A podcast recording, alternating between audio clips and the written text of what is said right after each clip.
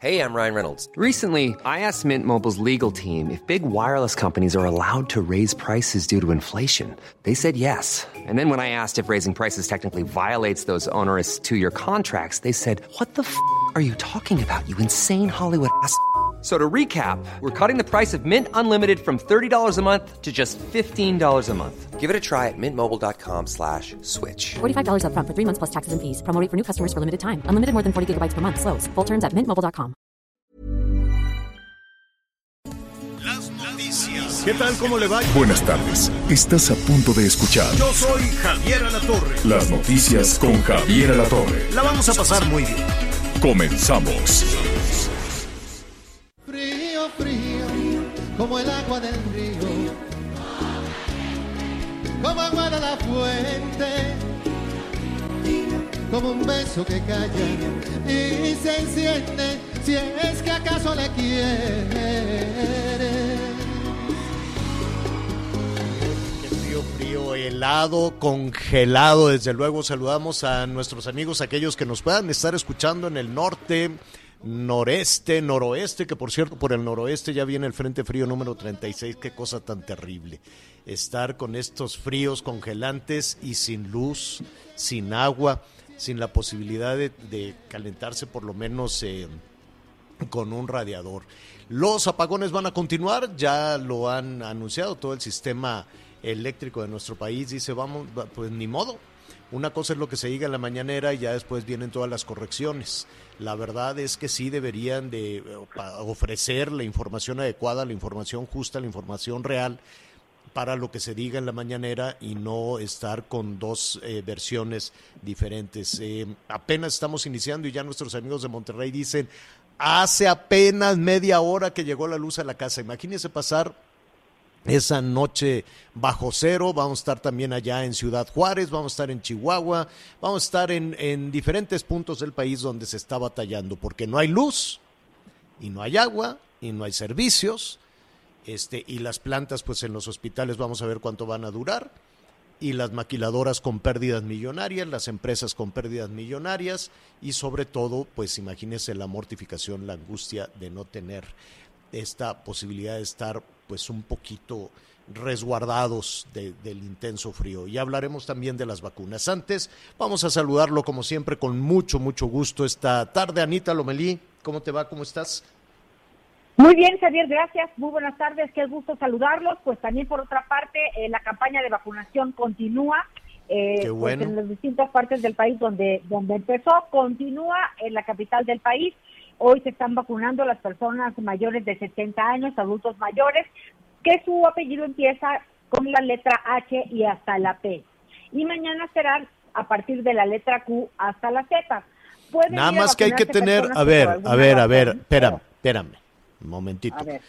Hay que tener un poquito de, de- de prudencia también con todo esto, porque, eh, Anita, hemos recibido muchísima información de incertidumbre, que cómo, ya se brincaron hasta la H, pero mi apellido empieza con, con A, con B, con C, y este y no yo no sé en dónde ponerme. No, bueno, está muy limitada la aplicación de la vacuna. Hay un gran esfuerzo que hay que aplaudir, qué bueno, bravo, felicidades, pero esto se está desarrollando en más o menos 300 eh, municipios, ¿no? Eh, Eh, incluidas tres alcaldías de la Ciudad de México. Solo Exacto. tres, solo tres solo alcaldías. tres. Entonces cuando hablamos, ya vamos en la segunda fase, ¿cuál? Faltan millones de personas. Falta, o sea, de- No, no, no. son por lo menos 15 millones de adultos mayores. Entonces, a ver, simplemente con hacer una, una revisión, tenemos 2.400 y tantos municipios, ¿no? Creo que 2.485 con los eh, nuevos que han surgido. 2.485 y son es solo en 300 y hay muchas localidades pulverizadas que pertenecen a algunos municipios y que tampoco están tomadas en cuenta. Y que dicen, "Oiga, pues yo vivo en la localidad fulanita de tal que está a varios kilómetros de distancia de la cabecera municipal que, que ni siquiera está este, considerada. Entonces, imagínate ahorita que nos estás diciendo, ya van en la H. Y pues todos los que empiezan Eh, con C eh, aquí- dicen, ¿y yo a qué en la hora? capital del país.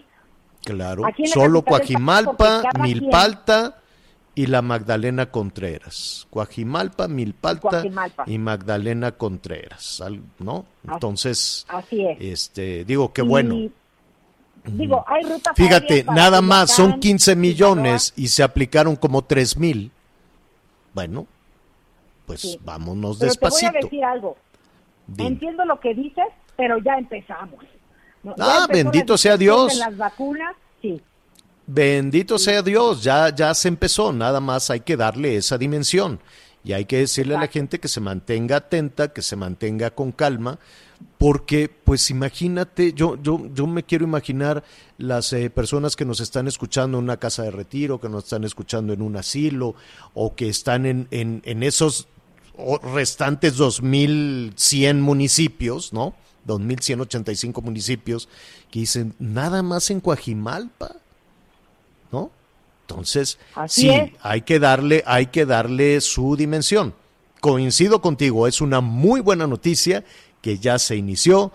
Es una buena noticia, ya lo revisaremos, que van a llegar más vacunas y desde luego habrá desfiles y vivas y loas y es como los lo- como lo, como los lunes en la escuela de saludos a la bandera, cada vez que llega la vacuna se reúne todo el gabinete, ya ya está ya se ven, ¿no? Muy acelerados, por decirlo de alguna manera.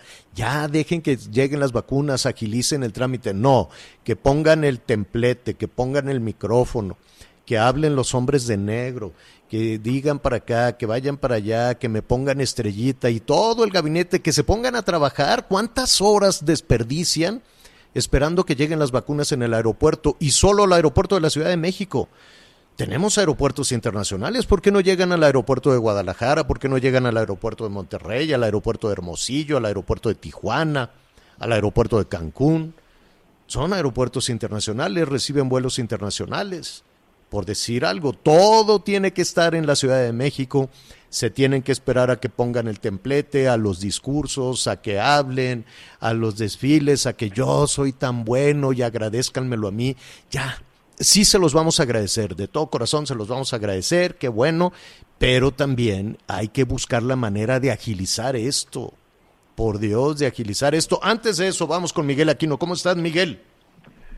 ¿Cómo estás, Javier, Ranita, amigos? Me da mucho gusto saludarlos, en especial en esta ocasión, pues seguimos con nuestros amigos del norte, en el norte del país, y pues aquí, de- precisamente escuchando tus comentarios, el día de ayer, todavía por la tarde, seguíamos eh, revisando algunos de los mensajes, y sin duda, hay una gran, gran incertidumbre sobre cuándo le va a tocar a la gente aplicar este, o que sea aplicable para la vacunación, y esto, por supuesto, pues ahora está generando mucho nerviosismo.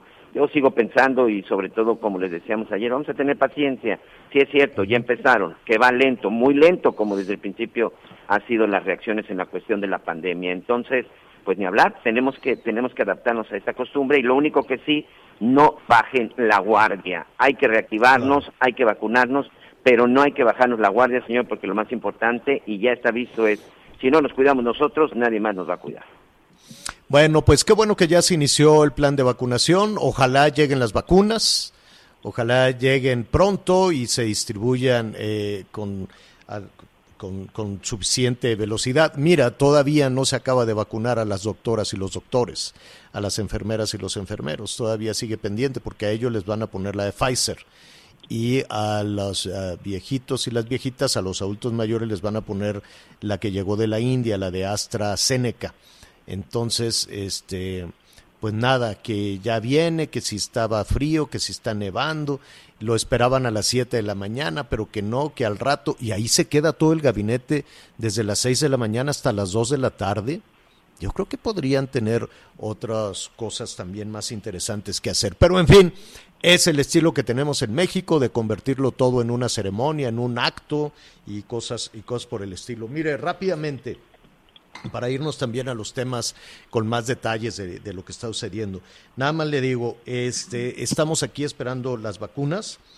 En Estados Unidos, hasta ayer por la noche, ya se habían aplicado 52 millones 884 mil 400 y a esos 53 millones, hágase de cuenta, hoy van a llegar casi a los 55, ¿no? Porque traen un ritmo de, de aplicación de un millón eh, setecientas mil dosis diarias. El eh, presidente Biden hoy por la, por la mañana em, puso que está con la meta, es un, un, tuit un poquito más largo, dice que se propuso el, objetivo de la administración de las vacunas rápidamente, rápidamente, y eh, la meta es vacunar a 100 millones de personas en los primeros 100 días de su gobierno. 100 millones en poquito más de tres meses y ya van al rato van a, llegar para la tarde noche a los 57 millones. Pues traen un ritmo enorme. Entonces de todo podemos aprender, de todo podemos este, eh, eh, tomar, tomar nota. ¿Qué, tiene, ¿Qué tendría de particular, qué tendría de malo que se abriera y que el gobierno se dejara apoyar para que lleguen las vacunas, para que se distribuyan las vacunas, para que se apliquen las vacunas de otra forma. ¿Qué tiene de malo? ¿Se lo van a agradecer? Claro que se los van a agradecer. La popularidad del presidente está muy bien, todo está muy arriba. No deberían de preocuparse porque va, que alguien lo va a capitalizar, que alguien se va a poner un chaleco azul, otro se va a poner un chaleco rojo, otro se va a poner un chaleco verde, otro un chaleco amarillo. No importa que se pongan el chaleco que sea, pero que se, se agilice la aplicación de la vacuna. De cualquier forma se le va a agradecer a, la 4T, se le va a agradecer a Morena, pero lo importante es garantizar la salud de las personas de una manera más ágil, tomar nota de qué están haciendo en los Estados Unidos, no nada más el tema de las farmacias, que ya muchas cadenas farmacéuticas han, han levantado la mano y dicen nosotros podemos apoyar al presidente, nosotros podemos apoyar eh, al gobierno y que se lleve el crédito, el crédito político del el, el gobierno federal. Eso, eso es lo de menos. Ahí lo importante es que traen un ritmo. En Chile también ya van, ya van a brincar al tema de los maestros. Ya traen un, un ritmo de aplicación muy, muy interesante. Bueno, si no queremos tomar nota de lo que hace nuestro socio comercial, lo que se hace en Estados Unidos, pues veamos también lo que están haciendo en, Sudamérica, lo que están haciendo los chilenos. Bueno, le comentaba que es un friazo. Eh, gracias por sus comentarios, sus llamados telefónicos. Hay algunas personas que, eh, sobre todo, al ratito, mire, a partir de la una, ya en la parte eh, digital también, eh, lo invitamos a que nos acompañe si tiene por ahí algunas este, complicaciones. Hay personas que sus dispositivos digitales, pues con ese friazo se suben al coche y ahí más o menos tienen la posibilidad de estar en comunicación. ¿Cómo van las cosas en Chihuahua? Nuestro compañero Reinaldo Lara. ¿Cómo estás, Reinaldo? Te saludamos con muchísimo gusto. Javier, buenas tardes. Un saludo desde la frontera. Y así como lo mencionabas, ¿eh? el teléfono, el intenso frío que tenemos aquí en Ciudad Juárez. Ayer llegamos a 14 bajo cero, la sensación térmica, y en estos momentos que está nublado, que hay todavía probabilidades de otra nevada, estamos a 3 bajo cero con la sensación de menos 6 pero pues la gente tiene que salir a trabajar, a buscar el sustento. Y ahora vino un grave problema, Javier, lo que fue ayer el apagón. Algo, ya se, se bueno, lo que estaban anunciando esta mañana es que iban a continuar los cortes eh, intermitentes. Hay todavía una historia poco clara de qué es lo que ha llevado a esta situación. Evidentemente, la Comisión Federal de Electricidad quiere echarle la culpa a los tejanos. Pero dime algo, Reinaldo, ¿ya se restableció el servicio eléctrico? Javier, en el estado de Chihuahua hasta el momento va al 50% que se restablece la energía eléctrica. Obviamente muchas familias ayer tuvieron el problema que por la falta de luz vino después la falta de agua, se apagaron los pozos de suministro. En estos momentos al 50%, ahora el problema para muchas familias es que no tienen agua, los que tienen agua es un chorrito, muy poca agua, así es que imagínate, frío bajo cero, algunos lugares cubiertos de nieve, no hay agua y muy poca luz. Sobre este tema también te quiero comentar, Javier, que hoy estuvimos muy temprano en una planta maquiladora. Aquí en Ciudad Juárez son 350 plantas, un aproximado que tiene Index nada más aquí en Ciudad Juárez. En esta planta ayer por el apagón tuvieron que parar todos los procesos, cerrar completamente la planta. Tres mil empleados nada más de esa planta se fueron a sus casas y nos decía el gerente, la pérdida de ayer por no trabajar un día fue de cuatro millones de dólares, nada más en una de las 350 plantas que hay en Ciudad Juárez. Hoy llegaron temprano los trabajadores, tenían luz, a las 6.40 se apagó, vinieron esas variaciones y dice el gerente, ya no queremos mover a los empleados, tenemos los camiones al exterior esperando por si se va la luz completamente, pero están en que abren una línea de producción, se cierra un proceso, se abre otro y ahora aparte hay que sumarle que dicen vamos a tener que trabajar sábado y domingo horas extras para poder completar la producción que nos piden las armadoras del otro lado de la frontera, Javier. Así las pérdidas millonarias, nada más en el sector maquilador, y te estoy hablando de una de las 350 empresas. La CENACE, déjame comentarte Reinaldo que pues ahí no hay una buena noticia porque la CENACE dice que no han eh, logrado recuperar la capacidad de carga en el norte y noreste del país, lo están eh, anunciando esta mañana. ¿Y esto qué quiere decir? Que Chihuahua, Coahuila, Nuevo León y Tamaulipas van a continuar con pues con las afectaciones o por lo menos una este eh, cortes eh, cada tanto tiempo, pero pues yo me quiero imaginar una planta maquiladora que digan te voy a dar energía eléctrica una hora, pero voy a cortar otra hora, es decir, los cortes intermitentes, este, pues la pensarían echar a andar una maquinaria para que se corte este intempestivamente, pues creo que puede tener eh, daños mucho más severos que parar definitivamente. Claro que sí, Javier, y es lo que nos mencionaba el gerente de esta planta. Dice, ayer a nosotros no nos avisaron que iba a haber un corte, algún apagón, algún cierre, y eso provocó, obviamente, el cierre completo. Hoy tampoco reciben la instrucción, se dan cuenta que hay energía eléctrica por la mañana, inician los procesos, se prende la maquinaria, reciben a todos los empleados y empiezan las fallas. Vienen los retrasos en entrega, también se vienen afectadas las aduanas, el transporte de carga, porque no alcanzan a ingresar a los Estados Unidos todo el producto terminado o la materia prima que llega a México. Todo eso se va juntando, Javier, a también el cierre de negocios, porque muchos negocios ayer no abrieron. Venían algunos batallando después de meses de inactividad por la pandemia, incluso un sector como el de los bares y los casinos que han protestado las últimas semanas y meses aquí en el estado de Chihuahua, ayer por fin iban a abrir. Iba a ser su primer día y resulta que no pudieron abrir, Javier. Oye, ¿qué dice final, eh, finalmente, Reinaldo? ¿Qué dice el gobierno del estado?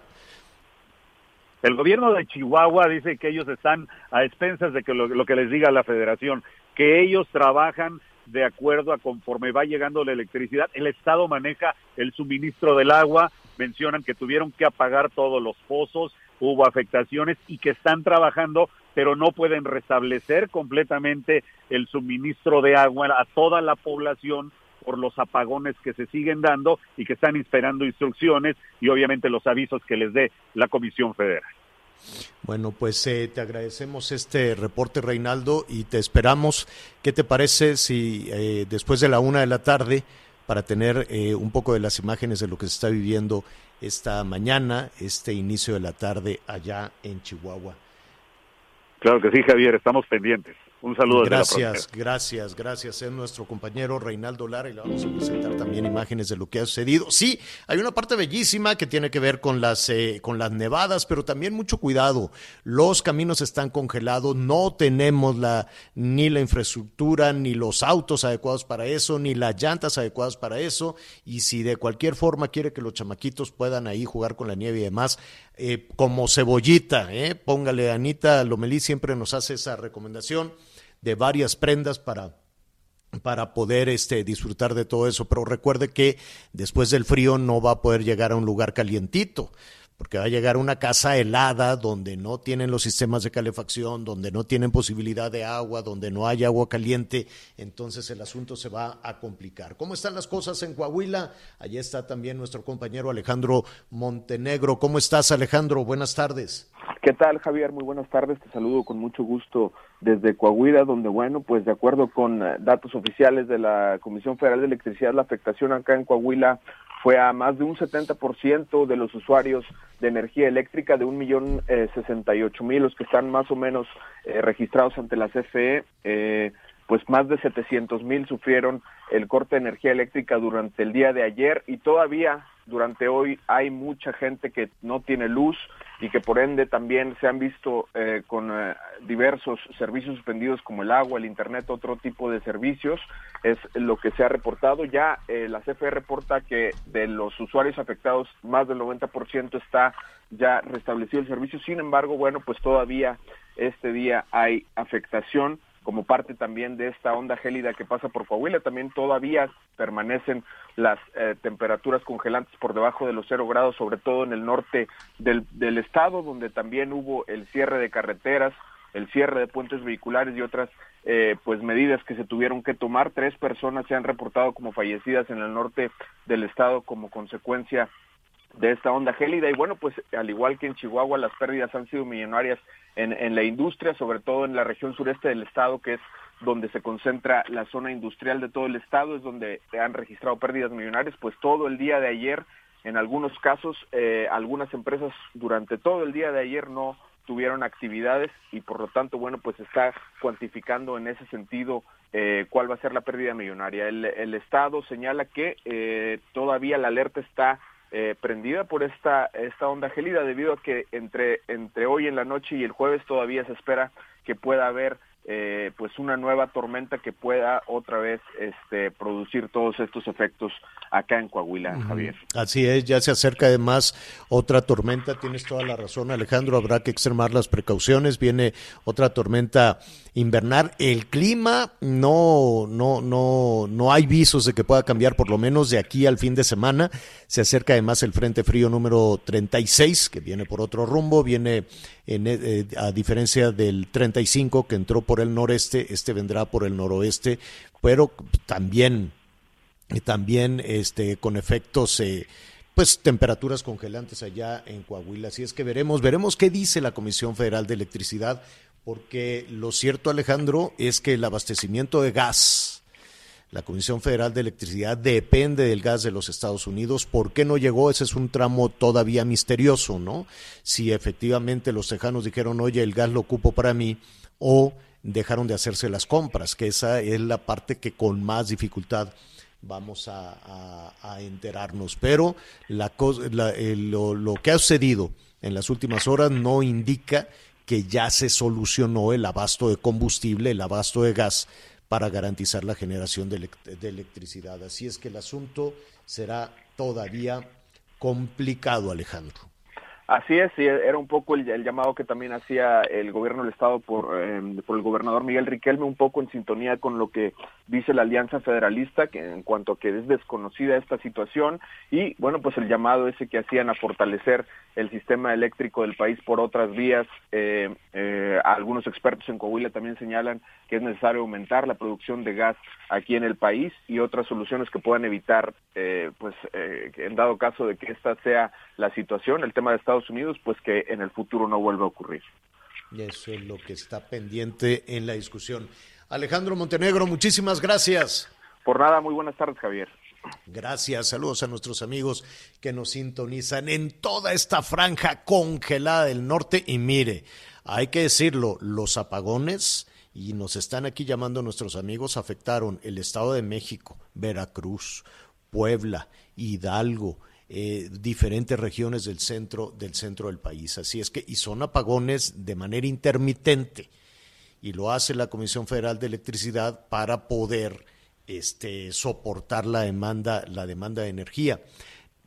A ver, estamos en invierno. No es una cuestión extraordinaria un frente frío, no es una cuestión extraordinaria una tormenta. De que es intensa, es muy intensa y tienen aprietos también a millones de personas allá en los Estados Unidos.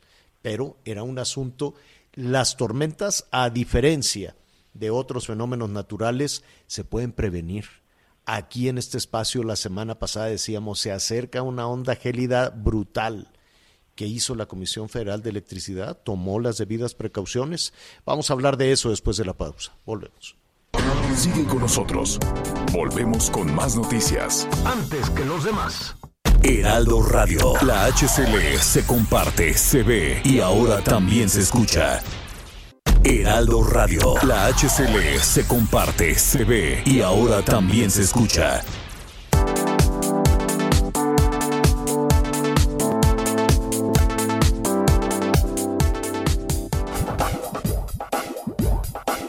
Todavía hay más información. Continuamos. Las noticias en resumen. El presidente Andrés Manuel López Obrador informó que cada martes hasta finales de octubre se recibirán 5 millones de dosis de la vacuna contra COVID-19 de la farmacéutica Pfizer. De acuerdo con la Cámara de Comercio, Servicios y Turismo de la Ciudad de México, las ventas por el día de San Valentín alcanzaron solo 2.540 millones de pesos, lo que representa una disminución de 49% comparado con el año pasado. Esteban Moctezuma fue ratificado por unanimidad en el Senado de la República como nuevo embajador de México en los Estados Unidos. Hoy el dólar se compra en 19 pesos con 73 centavos y se vende en 20 con 24. El reporte carretero. Muchas gracias, saludos a todos nuestros amigos que nos acompañan en este momento en alguna carretera del país. Atención para nuestros amigos en la zona del Valle de México.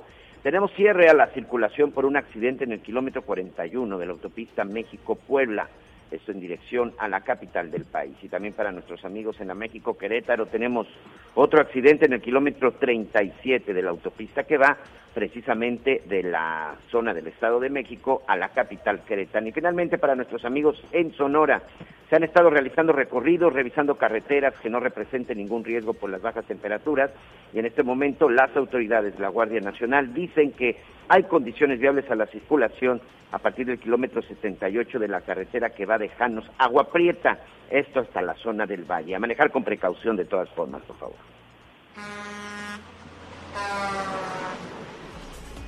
Precaución, precaución, muchísima precaución con esta eh, pues onda, esta onda gélida desde luego y el frente frío que ya se acerca ahora por el noroeste. Y mire, con eso los apagones van a continuar. Ya le decíamos que efectivamente eh, la Comisión Federal de Electricidad del Gobierno Federal dice, no, ya eh, se, se, reconectó el 80% de las afectaciones. Pues eh, si no existe el combustible, si no existe el gas, si se tiene ese conflicto, ¿cómo entonces? Y si no se tenían las reservas, y si los barcos con combustóleo contaminante van a tardar en llegar, pues realmente lo que había hecho la Comisión Federal de Electricidad es que tenía una reserva para más o menos 15 días de combustible de diésel para mantener eh, el, el, sistema de, de, energía. Imagínese usted qué serio, qué grave. De cualquier forma, habrá apagones. Atención. Eh, la CENACE está informando que habrá cortes intermitentes, ¿no? De pronto se puede quedar una hora, dos horas, o desde las seis de la tarde hasta las once de la noche, que es lo que están diciendo. Habrá cortes de las seis de la tarde a las once de la noche, hoy en Aguascalientes, Colima, el Estado de México también con cortes, Guanajuato, Guerrero, Jalisco, Michoacán, Nayarit, Puebla, Querétaro, San Luis Potosí y Zacatecas. Todos estos estados van a tener cortes en el suministro de energía eléctrica, así es que tome usted las debidas eh, precauciones y van a tener esos cortes cuando la gente prende la luz, ¿no? Cuando se inicia el consumo más alto. A estas entidades súmele los que siguen batallando, ya sabe, eh, Coahuila, Nuevo León, Chihuahua, este, Tamaulipas que siguen batallando con este corte, con este apagón tremendo. Así es que todavía está lejos, lejos de solucionarse. Lo que sí está avanzando es el proceso de vacunación. Vámonos con calma también porque se ha generado muchísimo nerviosismo, es decir, ¿por qué solo en la Ciudad de México en tres alcaldías? ¿Por qué en 300 municipios y son 2.485? Pero la buena noticia es que se inició. Ayer a trompicones, ayer con muchísimas eh, eh, fallas, algunas fallas que ha reconocido incluso la jefa de gobierno de la Ciudad de México. Y vamos a platicar en este momento con Adrián Rubalcaba, él es el alcalde de Guajimalpa para saber cómo se está desarrollando este segundo día en el proceso de vacunación de adultos mayores. Qué gusto saludarte, Adrián. ¿Cómo estás? Javier, buena tarde. Gracias por permitirme estar en tu programa. Muy bien, gracias a Dios. Qué bueno, qué bueno, Adrián. Eh, ¿Qué reporte tienes? ¿Qué te, ¿Qué te informan de la manera en que se está desarrollando ahí en Coajimalpa esta segunda jornada de vacunación? Mira, déjame decirte que antes que nada estamos muy contentos que haya sido Coajimalpa una de las alcaldías que haya sido seleccionadas para este programa. Y la otra es, como tú bien lo decías, el día de ayer fue un día complicado, un día donde los ajustes del gobierno de la ciudad y del gobierno federal pues se tenían que hacer para que hoy fuera una dinámica mucho más fluida. Eso es lo que se refleja el día de hoy. Cada plantel tenemos 23 puntos de vacunación en la demarcación.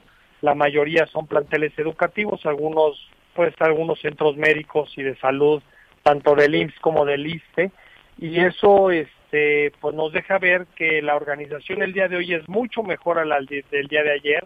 Cada uno marcó su esquema, de distribución a través de estas etiquetas con los números para poderse vacunar, en otros fijaron horarios a los que se habían formado temprano, entonces nos permite ver centros de vacunación en donde no tenemos gente y solamente van y acuden los que les corresponden en ese horario, como en otros en los que la vacunación es mucho más ágil, mucho más rápida y obviamente ahora sí guardando la sana distancia y tratando de ser pues este mucho más eficientes que lo que se pudo hacer el día de ayer.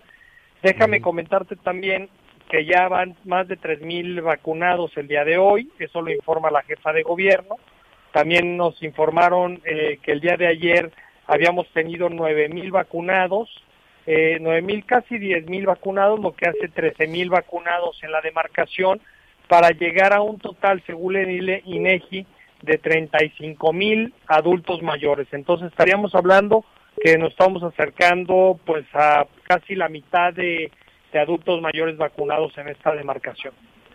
En, eh, lo cual es una muy buena noticia para, para Coajimalpa, aunque la meta, si estamos hablando de 35 mil, estaríamos todavía ¿no? lejos de los 15 millones de adultos mayores que, que hay en el país. Pero el, el principio es bueno, pues, ¿no? el, el el principio, lo que está sucediendo ahí en Coajimalpa, el Milpalta, eh, es, eh, es, alentador. Sí es cierto que muchas personas tienen que estar pendientes de, de, cuándo serán convocados. Dime, dime algo, Adrián, eh, ¿cómo es, es, muy importante lo que acabas de decir. Ayer era un desorden, toda la gente se agolpaba, se, se agolpaba, llegaban y decían no me quiero quedar este, fuera, que no se me tome en cuenta. Ahora se les está dando un horario, se les sugiere un horario para que acudan. Sí, en algunos de los planteles, no en todos, Javier, están proponiéndole al ciudadano un horario. Entonces eso permite no estar parado ahí todo el tiempo y han estado funcionando bastante bien Entendemos que estos días son de ajustes y se están haciendo pues esquemas de pilotos para poderlos plantear en el resto de las demarcaciones. Entiendo también que las alcaldías en las que hoy se inició la vacunación, bueno, el día de ayer se inició la vacunación, son alcaldías que tenían bajo número de personas de adultos mayores en comparación con el resto de las alcaldías y la otra, teníamos los índices más bajos de contagios de la ciudad. Entonces, esto es un tema que me hace relevancia de empezar primero en estas alcaldías en donde los riesgos y el número de personas a vacunar es menor para poderle entrar de lleno ya bien organizados a las demás alcaldías. Sí, a las zonas de mayor eh, contagio, de mayor movilidad, de mayor densidad incluso de, población, lo cual va a ser un, reto. Em, eh, estamos platicando con Adrián Rubalcaba, el alcalde de, de Coajimalpa. Eh, hacía referencia a Claudia Sheinbaum Adrián y ella eh, señalaba esta mañana que vía SMS, es decir, que en su dispositivo digital le llegaría un mensaje em, del sitio y el horario para la vacunación. ¿Así es? ¿Así se está instrumentando? Así ha estado funcionando. De hecho, inclusive si no llega al celular, también se puede hacer la captura a través de un medio electrónico, como lo han marcado a través de la página de mi vacuna. Y, y creo que ha estado funcionando bien, por lo menos en Coajimalpa puedo decir que sí con sus detalles, sí con su sentimiento el día de ayer de desesperación de estar parados, pero creo que esto que se está viendo es una acción muy responsable e iniciar en esta demarcación con la finalidad de que cuando lleguemos a alcaldías donde esté el mayor número de contagios, el contacto de la población sea menor. Hoy felicito el, la dinámica de generarles un horario porque prácticamente esos Sí, planteles claro. están vacíos, están llegando cada 15 minutos los que se tienen que vacunar y se retiran. Entonces eso habla de que la organización está Entonces, hay- mejorando. no, hay, Javier. no hay filas, no hay filas como ayer. En estos planteles donde fijaron en un horario no hay filas. Ah, y eso bueno, pues, pues sin duda podría- está mucho mejor. Y déjame darte Claro. un dato bien curioso. Ayer hubo filas en la mañana, pero en el transcurso de la tarde, como fueron avanzando las vacunaciones, hubo un momento a partir de las seis, seis y media de la tarde, en donde ya no tenían gente para vacunar y entonces estaban recibiendo a todos aquellos que se acababan de enterar y que les correspondía ese día conforme a su nombre y ya lo recibían y era mucho más ágil. Entonces, creo que el pánico de la mañana provocó esta saturación, pero ya por la tarde inclusive en algunos planteles tenían vacunas todavía para entregar y no había gente. Entonces llegaron con trabajos a la meta de las 500 de vacunas porque la población al final en la noche no asistió. No, pues eh, eh, yo creo que hay, hay temas que se van a ajustar si se hace la convocatoria, si se pone el horario, si se garantiza un sitio pues más o menos abrigado para las personas eh, eh, mayores. Ayer, eh, ayer Adrián, incluso la jefa de gobierno hablaba de que no había sillas, no había jeringas en algunas en algunas localidades, no necesariamente en Guajimalpa.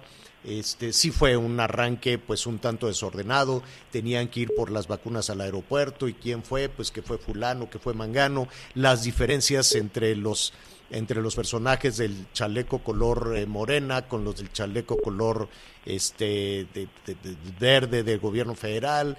Y, las dudas de si se tienen tienen que tomarle fotografías a las personas es decir los eh, las personas de este chaleco guinda tienen que tomar los datos de las credenciales de, de elector y tomar la fotografía de la persona que se va a vacunar Mira, esa no es la instrucción que recibió recibió el personal de la jefa de gobierno. De hecho, la jefa de gobierno dijo que podía hacer cualquier identificación oficial, no necesariamente la credencial de elector, que ese era otro de los temas que el día de ayer estaba generando dolores de cabeza.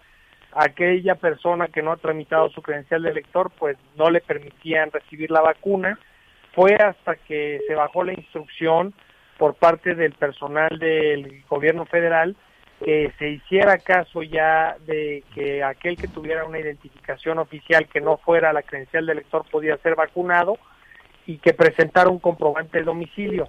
Pero hubo varios adultos mayores que en su momento no pudieron recibir la vacuna porque no llevaban credencial de elector, lo que me hace entender que no es necesaria la fotografía, en- por supuesto a las personas, que violenta además su identidad, como Claro. también es- no es necesaria la presentación de la credencial de elector siempre y cuando tengan una credencial oficial o un documento oficial y que traigan un comprobante de domicilio para Porque acreditar además que es un- las alcaldías. Por- porque además, y, y vamos con Anita Lomelí también, Adrián, que te quiere preguntar, pero además que te tomen una fotografía con un teléfono personal, no es un teléfono que pertenezca ni a la delegación, ni al gobierno de la Ciudad de México, ni a la... No, es, es un dispositivo personal, es una persona que trae ahí su celular.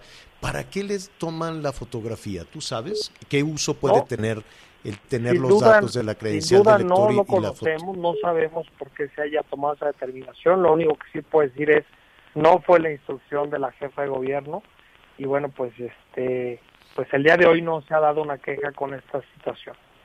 Qué bueno. Anita Lomelí.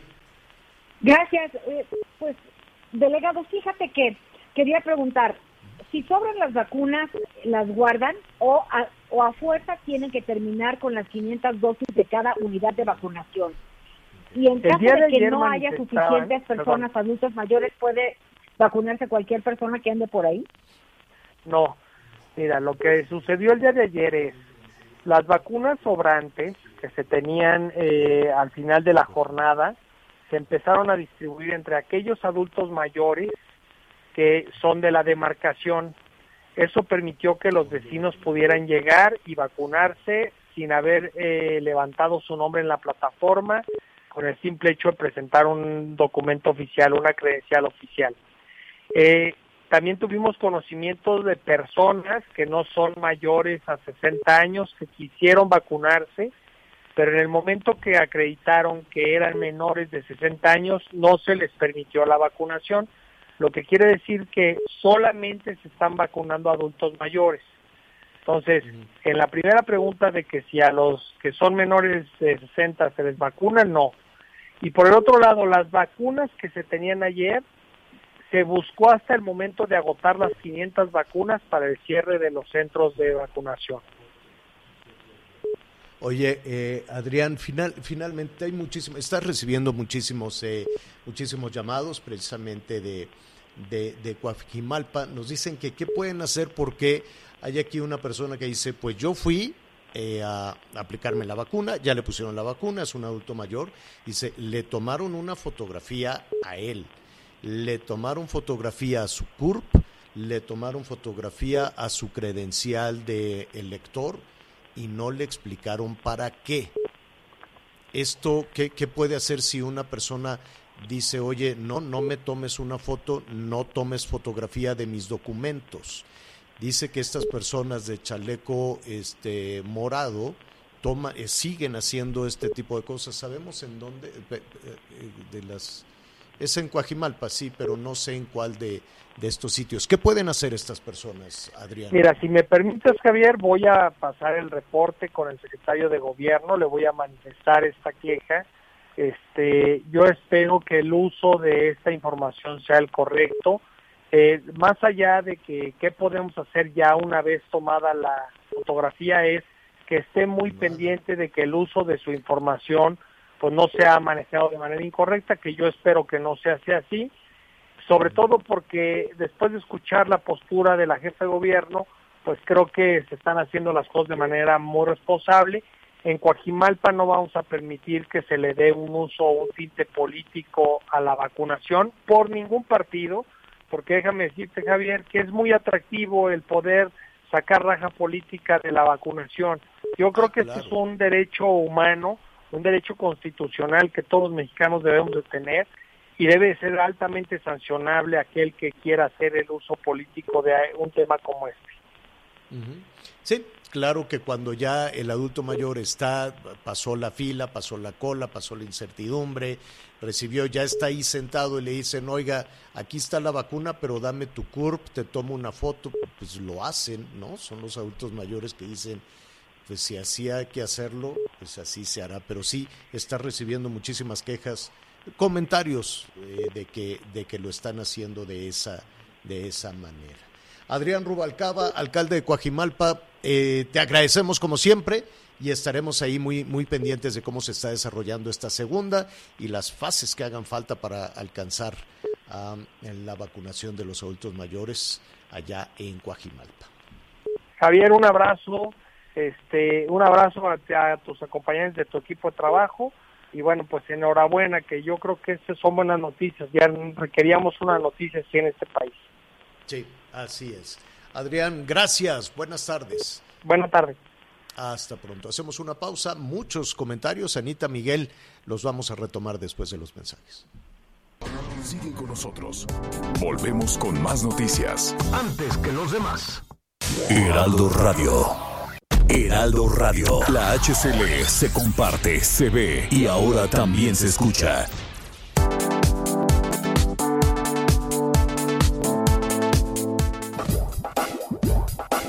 Todavía hay más información. Continuamos. A ver, la Comisión Federal de Electricidad dice que ya ha reconectado el 82% de los clientes afectados, pero pues nuestros amigos en diferentes partes, incluso en este momento en Monterrey, dice, se volvió a ir la luz. Otra vez estamos eh, en apagón y así en diferentes estados y además se anuncia que habrá apagones intermitentes. Atención, Aguascalientes, Colima, Estado de México, Guanajuato, Guerrero, Jalisco, Michoacán, Nayarit, Puebla, Querétaro, San Luis Potosí, Zacatecas esta tarde noche con apagones. ¿Qué está pasando?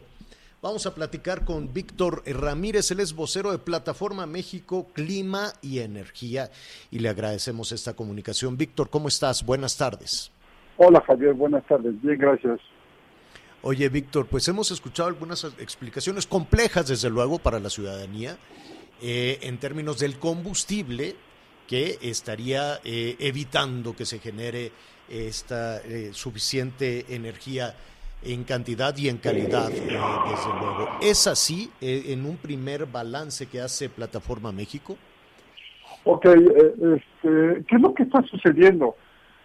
El 60% más o menos de la energía que se genera actualmente en el país proviene de plantas que conocemos como ciclo combinado y que básicamente trabajan a base de gas y la mayoría del gas que usamos para estas plantas viene de Houston, Houston, bueno, de, Texas. Texas está congelado, eh, no hay suficiencia de gas, no se está trayendo a México la cantidad de gas necesaria y estas plantas de ciclo combinado pues no pueden trabajar. Eh, pero no se trae, no se trae a México porque lo están ocupando en Texas, en Estados Unidos, o porque tuvo un disparo enorme en su precio y no se tomaron las previsiones, las, eh, las eh, eh, manera de almacenar incluso la energía. Este punto es fundamental. Ayer mismo la Comisión Federal de Electricidad dijo que no tenía lo que conocemos comúnmente como contratos de cobertura, digamos que no tenía contratos de largo plazo asegurando el suministro de gas. Y en México hay que decirlo, eh, con la entrada de este gobierno se cancelaron una serie de proyectos y algunos de los que no se les dio seguimiento fueron los de almacenamiento de gas. Eh, tal vez en este momento hubieran aminorado el impacto del problema en, Texas porque tendríamos gas disponible en alguno de los dos proyectos que, que se planeaba almacenar, ¿no? Ahora, si no es gas, ¿qué pasa con el diésel y con el combustóleo? ¿Se puede usar? Se pueden usar, eh, el problema es que no es como que el, gas que literalmente enciendes y en pocos minutos tienes operando ya tu planta, el tiempo de respuesta del gas, del diésel y del combustible es mucho más eh, lento, no tienen además la capacidad de generar todo lo que el gas sí puede generar, este, pero yo creo que el punto más importante es que quienes están respondiendo sin necesidad de combustible son las renovables. Ayer estábamos recibiendo energía proveniente de los parques eólicos y de los solares y, este, y si hubiéramos tenido mayor capacidad instalada de eólico y solar, esos, eh, esos problemas se hubieran minimizado de forma importante, ¿no? Eh, y, y, sobre todo eh, poner sobre la mesa la posibilidad de estas energías limpias, energías alternativas, que podrían reducir esa dependencia de 40% o más, no lo sé, eh, del gas de los Estados Unidos. Es, es más la dependencia y este, pues sí, como dices, ayer los, eh, los eólicos estuvieron generando y entregando energía a la red, los solares también, eh, a, pesar incluso de las nevadas hubo una generación este, solar importante, entonces este, lo que tenemos que hacer es darle más opciones a la, red eléctrica, no depender de un solo producto. Y si vamos a tener una dependencia alta, buscar la forma de almacenar y además de tener contratos de cobertura de largo plazo, no estar pensando que si en este momento se va el precio del gas hacia el cielo, este, no tenemos cómo pagarlo, ¿no? Definitivamente. Víctor, yo creo que el tema es muy, muy amplio. Te agradecemos y ojalá nos, nos permitas continuar descubriendo qué es lo que está pasando, cuál es el sistema de generación de, de energía eléctrica que tenemos en México, cuando además está sobre la mesa la discusión de una reforma, ¿no? De una reforma al sistema eléctrico. El tema es muy, muy grande hablemos de dependencia, hablemos del gas, hablemos de la forma en que se genera la energía en México en una próxima ocasión si no tienes inconveniente. Estoy a tus órdenes, Javier, y solamente sugerirle a, a los radioescuchas que disminuyan en tanto sea posible el uso de aparatos electrónicos de gran consumo de energía por estos días para que ayudemos a que el sistema se mantenga lo más sano y darle el, el servicio a la mayor cantidad de mexicanos. Tienes toda la razón. Hoy a partir de las 6 hasta las 11, un apagón enorme, intermitente desde luego, pero enorme en una buena parte del país. Víctor Ramírez, gracias. Muchas gracias a ti, Javier. Saludos al auditorio y buenas tardes. Gracias, buenas tardes. ¿Una pausa? ¿Una pausa? Sí, una pausa y volvemos. Sigue con nosotros. Volvemos con más noticias. Antes que los demás. Heraldo Radio. La HCL se comparte, se ve y ahora también se escucha.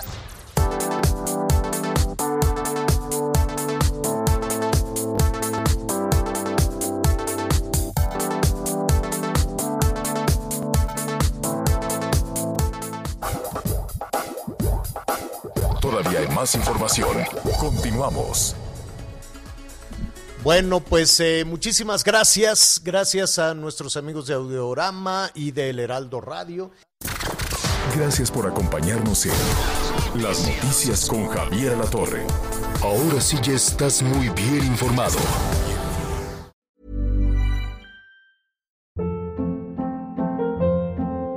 Hold up. What was that? Boring. No flavor. That was as bad as those leftovers you ate all week. Kiki Palmer here, and it's time to say hello to something fresh and guilt-free. Hello Fresh. Jazz up dinner with pecan-crusted chicken or garlic butter shrimp scampi. Now that's music to my mouth. Hello Fresh. Let's get this dinner party started. Discover all the delicious possibilities at hellofresh.com.